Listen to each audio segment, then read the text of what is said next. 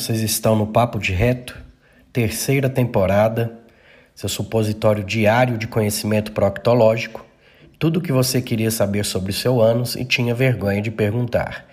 Essa temporada está recheada de convidados, muitos escolhidos por vocês, alguns novos, outros que já passaram por aqui e vocês pediram que voltassem. Vai ser muito bom, será publicado toda terça e toda quinta. Gratidão e bora lá aproveitar esse episódio.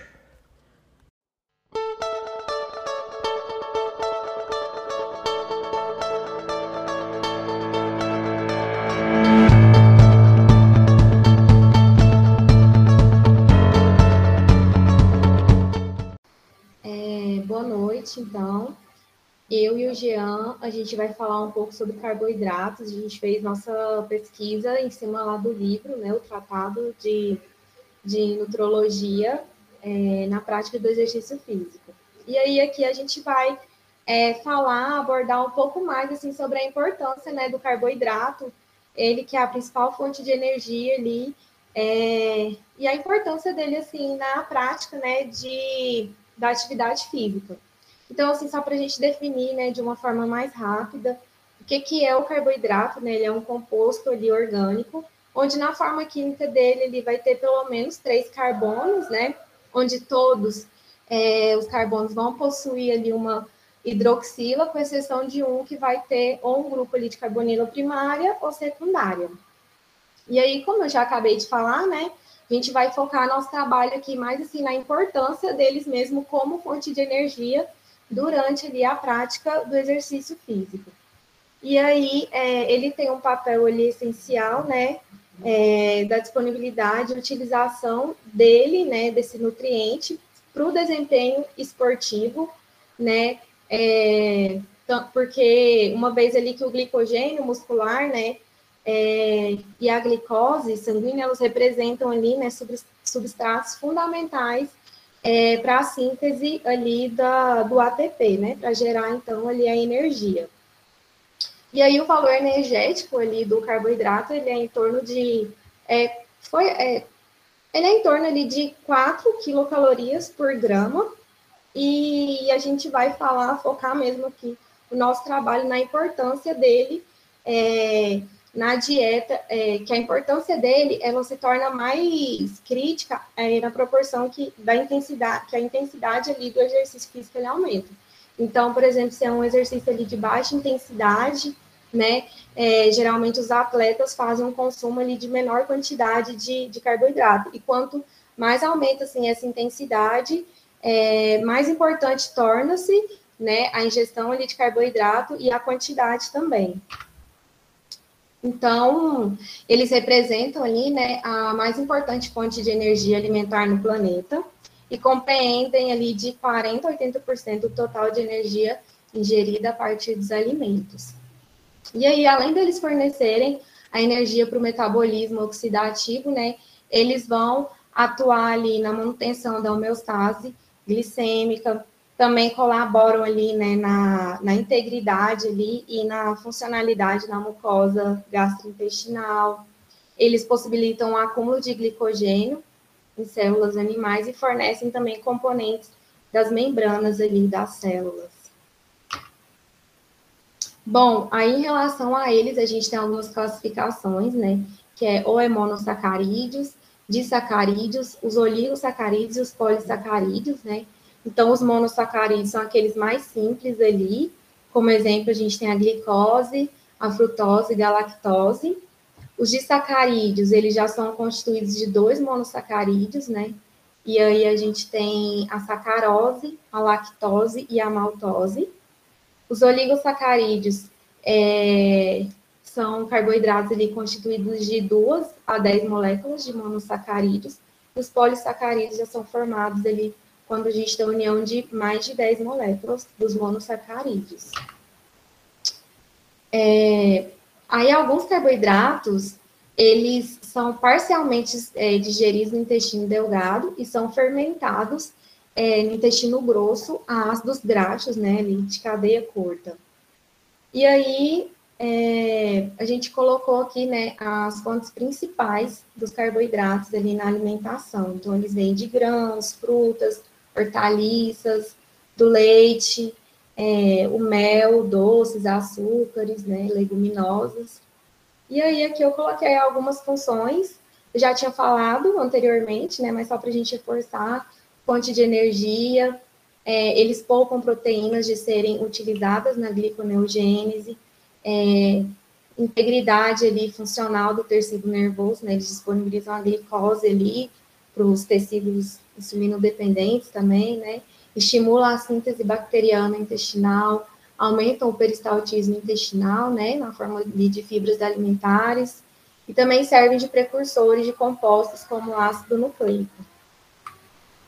Em relação à digestão, né, ela inicia ali na boca, pela amilase salivar, e, e depois lá no duodeno, é, os carboidratos vão sofrendo a, a ação da enzima amilase pancreática. Em relação à absorção deles, né, os monossacarídeos livres, eles são oriundos da, é, da digestão de carboidratos, eles são absorvidos no intestino delgado.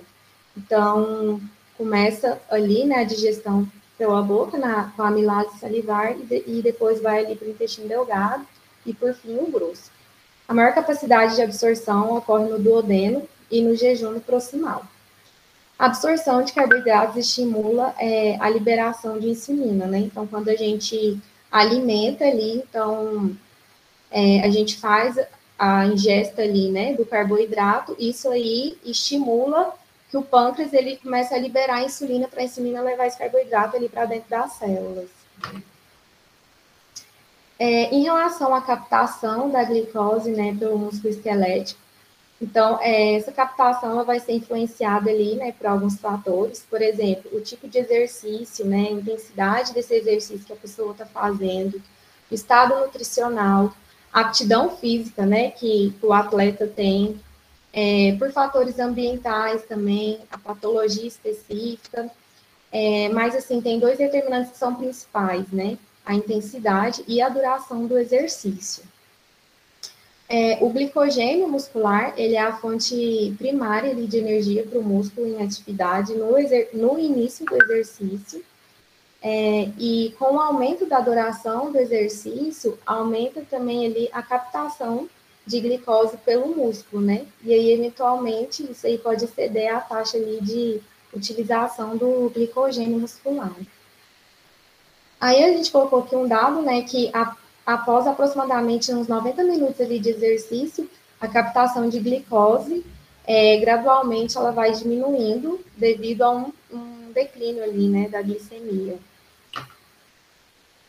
É, a diminuição dos estoques ali de carboidratos durante o exercício, ela resulta em redução da concentração do piruvato, porque ali na, na bioquímica ali, né, da, da degradação ali da molécula de carboidrato, né? A gente tem a formação do, pir, do piruvato.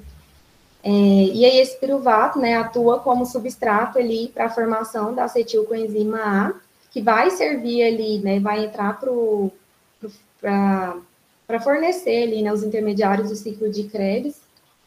É, e aí, aqui a gente coloca também que a boa performance do atleta, ele, ela vai depender ali, né, da ingestão de carboidratos antes do exercício, né, que é super importante, e que isso visa repor ali, os estoques do glicogênio muscular e hepático também. E pela ingestão de carboidratos durante o exercício para manter a glicemia. Então, é, que dependendo, né, da intensidade ali do exercício físico, do estado nutricional, né, da aptidão física, é, da duração desse exercício, é, tem que ter ali a ingesta, né, antes e também durante o exercício para manter a glicemia. É, então, no início do exercício, né, o que, que acontece? Predomina ali a degradação dos carboidratos através do metabolismo anaeróbico, e conforme o exercício é mantido, né, o metabolismo aeróbico ele vai sendo ativado ocorrendo grande contribuição do glicogênio hepático e a oxidação principal dos lipídios. Recomenda-se a ingestão de carboidratos antes de iniciar o exercício, como eu já falei, né? Porque vai aumentar ali as reservas do glicogênio hepático e do muscular.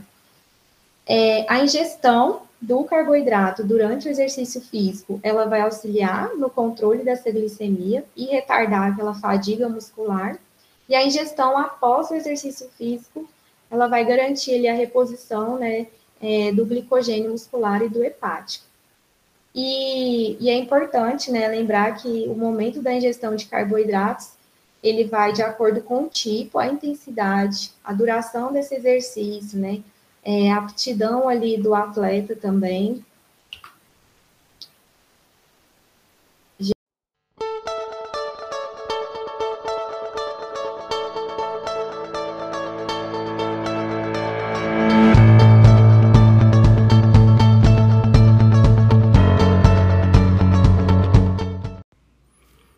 Esse foi mais um episódio desse ano. Espero que tenham gostado. E para que o Papo de Reto continue crescendo, comente, indique, fale para aquele amigo e vai só ajudar a crescer e vamos impactar cada vez mais vidas. Eu termino sempre com gratidão e carpe diem.